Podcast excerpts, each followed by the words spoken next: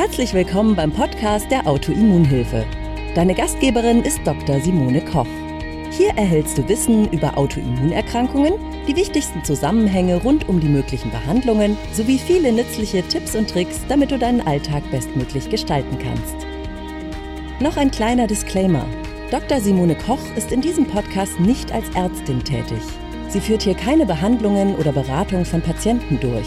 Sie veröffentlicht hier ausschließlich ihre eigene Meinung und Erfahrungen rund um Autoimmunerkrankungen. Die in diesen Beiträgen enthaltenen Informationen können keine Beratung durch einen Arzt ersetzen und sind keine medizinischen Anweisungen. Die Informationen dienen der Vermittlung von Wissen. Die Umsetzung von Therapien und Behandlungsplänen sollte mit einem qualifizierten Therapeuten erfolgen. So, also gestern wurde unter anderem als Themenvorschlag Östrogenmangel angesprochen. Und da wir ja schon Östrogendominanzen besprochen haben und gestern die Pille und so weiter, fand ich, das passt thematisch eigentlich ganz gut da rein. Erstmal finde ich, äh, also erstmal ist ganz, ganz wichtig, dass wir uns angucken, wie sind die Hormonachsen und was kann alles die Ursache für einen Hormonmangel sein. Und im Prinzip ist das ganz wichtig, wenn wir da jetzt im Rahmen des Östrogens drüber sprechen. Im Prinzip könnt ihr das auch auf alle anderen Hormone übertragen. Das ist allgemeingültig so für die Hormonachsen. Und das ist was, was ich finde, was ganz, ganz wichtig ist, das kann man im Prinzip nicht oft genug hören, weil es da einfach ganz viel Verständnis für Schwierigkeiten und dann auch bei der Behandlung Schwierigkeiten gibt. Hinsichtlich eines Hormonmangels gibt es immer eine, äh, einen tertiären Mangel, einen sekundären Mangel und einen primären Mangel. Der primäre Mangel bedeutet, das Hormon produzierende Organ ist kaputt wie zum Beispiel halt eben bei der Hashimoto-Thyreoiditis, wo der Körper die Schilddrüse nach und nach zerstört und dann einfach ähm, keine Schilddrüse mehr da ist und ohne Schilddrüse keine Schilddrüsenhormone. Das ist ein primärer Mangel. Oder eben, wenn die Schilddrüse rausgenommen wurde, weil sie irgendwie ganz viel Knoten hatte oder man Krebs hatte oder irgendwie sowas. Dann besteht ein primärer Mangel. Oder bei Frauen es gibt auch eine autoimmune Zerstörung der Ovarien. Das ist dann das sogenannte POF, das prämature, der Premature Ovarian Failure, also ein vorzeitiges Versagen der Eierstöcke, das auch autoimmunbedingt ist, wo dann die Drüse Eierstock nicht mehr funktioniert. Also zum Beispiel das POF wäre eine Ursache für einen primären Östrogenmangel. Weitere Ursachen für einen primären Östrogenmangel können zum Beispiel sein, das Ovar wurde entfernt wegen einem Tumor oder irgendwas in der Sache, äh, in der Richtung. Es kann äh, als weitere Ursache Endometriose mit beteiligt sein. Also wenn so starke Verklebungen und Entzündungen immer wieder an den Eierstocken waren, dass die Eierstocksfunktion eingeschränkt ist. Und es gibt auch bestimmte bakterielle Infektionen. Chlamydien sind so ein ganz, ganz wichtiger Punkt. Wenn die zu massiven Verklebungen im Bereich der ähm, Eierstöcke führen, dann kann auch das zu einem primären Versagen oder primären, einer primären Fehlfunktion der Ovarien führen. Weitere primäre Ursache kann das PCOS sein, wobei hier das nicht nur eine primäre Ursache ist. Also es ist PCOS, wenn die Ovarien wirklich so groß äh, vergrößert sind, polyzystisch sind, eine narbige Oberfläche haben, was beim PCOS manchmal der Fall ist. Wichtig ist da aber, das PCOS ist nur eine, eine Beschreibung eines Symptomkomplexes. Es kann sein, man hat ein PCOS, obwohl man überhaupt keine polyzystischen Ovarien hat. Das klingt jetzt ein bisschen kontraintuitiv ist es auch, ist aber eben so festgelegt worden. Der Name ist festgelegt worden als polizistisches Ovarsyndrom, weil eben häufig polizistische Ovarien bei diesem Syndrom zu finden sind, aber nicht immer. Hm.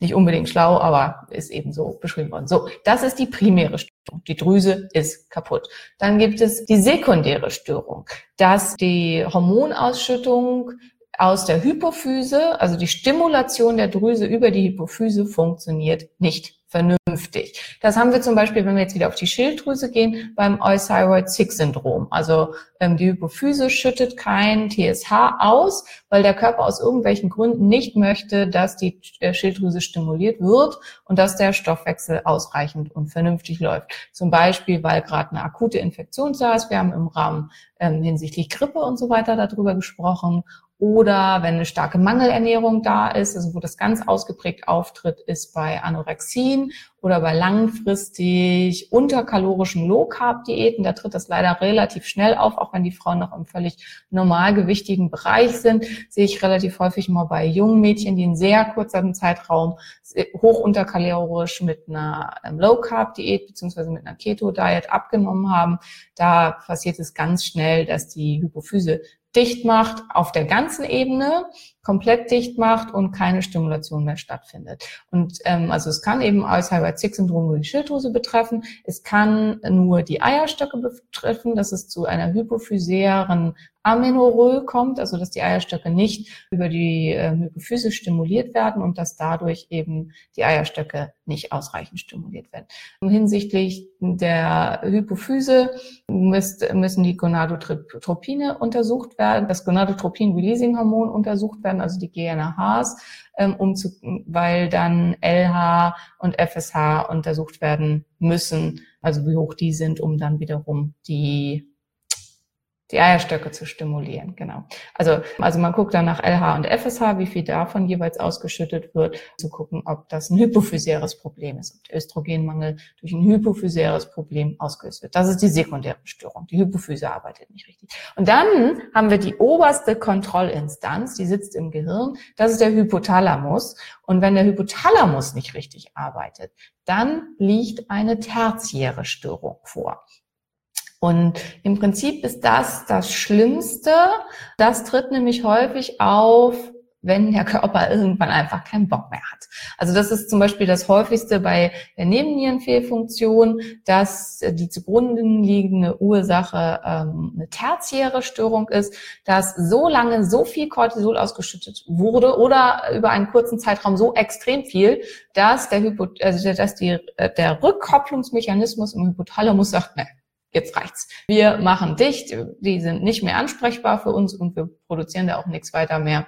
Ja, dann ist schlecht, dann wird halt eben nichts weiter an äh, Hormonen produziert, weil die oberste Schallzentrale nicht mehr vernünftig arbeitet. Und das, das habe ich eben blöd gesagt. Also das ist vom Hypothalamus das Gonadotropin-Releasing-Hormon, was dann wiederum zu LH- und FSH-Ausschüttung führt, was dann wiederum zur Östrogenausschüttung führt. Also das sind die Ursachen, die dahinter stehen können. Und das ist das Erste, was bei einem Östrogenmangel unbedingt geklärt werden muss. Was steht dahinter? Weil gestern wurde das halt von ein paar Leuten gefragt. Es kann halt sein, du hast einen POF. Leider ist es halt so, wenn man schon eine Autoimmunerkrankung hat, was weiß ich, Lichensklerosus oder Hashimoto-Thyreoiditis, das sind ja nur die meisten, oder Multiple Sklerose oder was auch immer, ähm, kann es eben leider auch sein, du hast eine weitere Autoimmunerkrankung, hast ein Premature Ovarian Failure. Das heißt, dein Ovar wurde autoimmun zerstört. Wenn das der Fall ist, dann ist es so ähnlich wie bei der Schilddrüse. Dann kann man da leider nicht mehr so wahnsinnig viel machen. Dann ist das, äh, was als Möglichkeit einfach dann nur da ist, ist eine bioidentische Hormonersatztherapie möglichst physiologisch und möglichst gut. Also das ist so das Erste, wonach geguckt werden muss. Ist es das?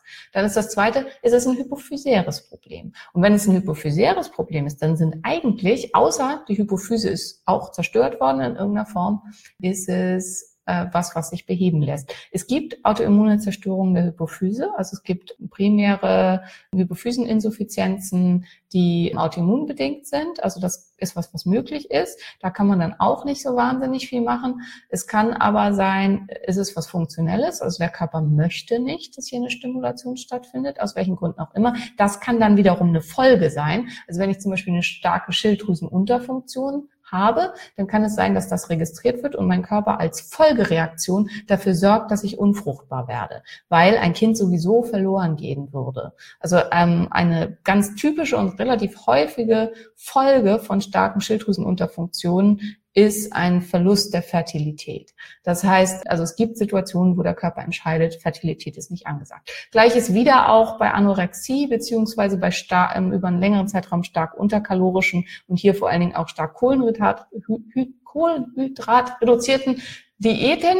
Auch das ist was, was leider relativ häufig zu diesem Phänomen führt, dass der Körper entscheidet, okay, eine jetzt eintretende Schwangerschaft könnte nicht gehalten werden und das Kind würde sowieso verloren gehen und ähm, ist halt nicht mehr äh, da. Ja, also das sind so die hypophysären Störungen, die können funktionell sein, die können primär durch eine ähm, autoimmune Zerstörung der Hypophyse kommen oder es gibt relativ selten ein Syndrom, wo ich jetzt leider den Namen nicht mehr genau weiß, aber das ist, wenn man sehr, sehr viel Blut nach einer Geburt verliert, dann wird als erstes aus irgendwelchen Gründen die Hypophyse nicht mehr vernünftig durchblutet und dann kann es sein, dass sie abstirbt. Also dass ein Teil oder ein Großteil der Hypophyse abstirbt. Manchmal regeneriert sich das hinterher noch wieder, aber oft dann nicht mehr. So ein massiver Blutverlust unter der Geburt kann auch mit ein Grund sein für eine Zerstörung der Hypophyse, die dann eben ähm, Erfolgen für alle Drüsen hat. Und dann halt eben als nächstes der Hypothalamus, habe ich schon gesagt. Hypothalamus ist oft, wenn eine Überstimulation da war, also wenn aus irgendwelchen Gründen eine sehr, sehr starke Östrogendominanz da war oder so.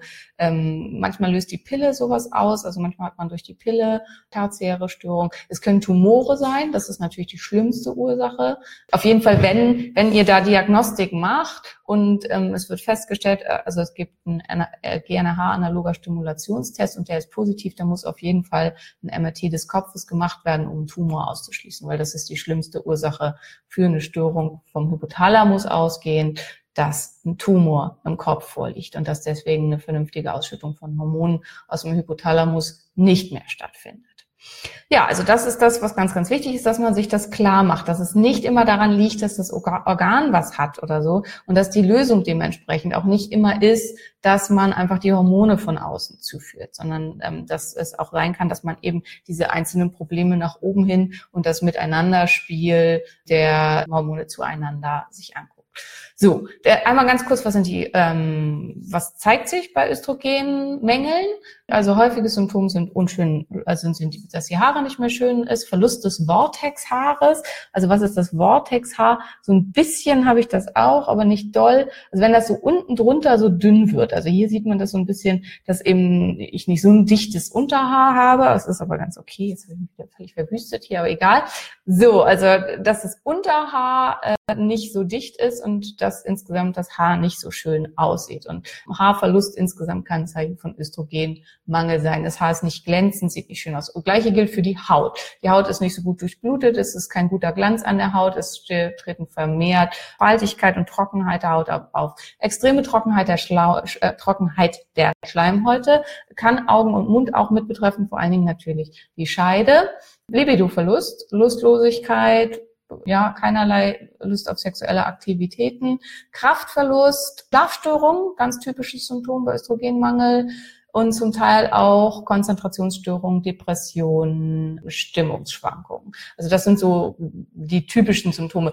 Im Allgemeinen, was auftreten kann, sind Symptome wie in den Wechseljahren das, da kommt es sehr darauf an, welche, ob es eben primär, sekundär oder tertiär ist. Und das kann man schon so als erste Diagnostik mitnehmen, ähm, diese typischen Hitzewallungen, die man aus den ähm, Wechseljahren kennt. Das sind Symptome, die ausgelöst werden durch die massiven Ausschüttungen an LH und FSH von der Hypophyse. Das heißt, wenn du einen massiven Östrogenmangel hast, du hast aber keine Hitzewallung, dann ist davon auszugehen, dass das Problem nicht im Ovar liegt, sondern in der Hypophyse oder im Hypothalamus. Wenn starke Hitzewallungen mit dem Östrogenmangel einhergehen, dann ist es ziemlich sicher ein Problem des Ovars, weil dann versuchen die übergestellten Instanzen noch das Ovar zu stimulieren und dafür zu sorgen, dass wieder entsprechend entsprechend ausreichend Östrogen produziert wird. Wo sollte denn der Östrogenspiegel liegen? Weil das ist natürlich auch eine gute Frage, weil wenn jetzt ich zum Arzt gehe und ich lasse mir Blut abnehmen, sagen wir mal, also optimalerweise testet man Östrogen am sechsten, siebten Zyklustag, weil wir da die Normwertkurven für haben. So, und ich gehe zum Arzt und sage, ich möchte meinen Östrogenspiegel getestet haben, der liegt jetzt bei 30. Dann ist das in der Kurve im Normbereich, weil diese Kurven einen komischen Normbereich haben. Für mich als aber noch fertile Frau und noch nicht so alt, ähm, ein bisschen älter, aber noch nicht so alt, ist das aber viel zu niedrig. Also es ist ein Östrogenspiegel von 30 ist total unnormal und sollte so nicht sein. Das heißt, also auch noch von 20, 25, glaube ich, fällt man noch im Normbereich. Das ist aber für eine 30-jährige Frau ist das unterirdisch. Und das ist eben das, also der sollte funktionell am sechsten bis achten Zyklustag sollte der Östrogenspiegel möglichst möglichst zwischen 80 und 150 liegen. Alles darunter ist zu wenig und kann zu Symptomen führen. Und wenn man eben den Östrogenspiegel leicht anhebt, dann kann das das Befinden verbessern. Ganz, ganz wichtig ist, man kann eine Östrogendominanz haben, also zu viel Östrogen im Verhältnis zum Progesteron und trotzdem einen Östrogenmangel. Also es kann halt auch beides ähm, gleichzeitig auftreten, leider. Weil wenn ich eben einen Östrogenspiegel von 30 habe, aber gar kein Progesteron produziere, habe ich trotzdem eine Östrogendominanz, weil eben zu viel Östrogen im Verhältnis zum Progesteron da ist, auch wenn insgesamt deutlich zu wenig Östrogen da ist. Super. Danke, dass du bei der heutigen Episode dabei warst. Mehr Tipps von der Autoimmunhilfe findest du unter www.autoimmunhilfe.de. Wir sind auch auf Facebook, Instagram und YouTube aktiv. Den jeweiligen Link findest du in der Podcast-Beschreibung. Gefällt dir dieser Podcast? Dann freuen wir uns, wenn du auf iTunes eine Bewertung schreibst und den Podcast mit deinen Freunden teilst. Damit hilfst du uns, dass wir wiederum noch mehr Menschen da draußen erreichen und ihnen helfen können.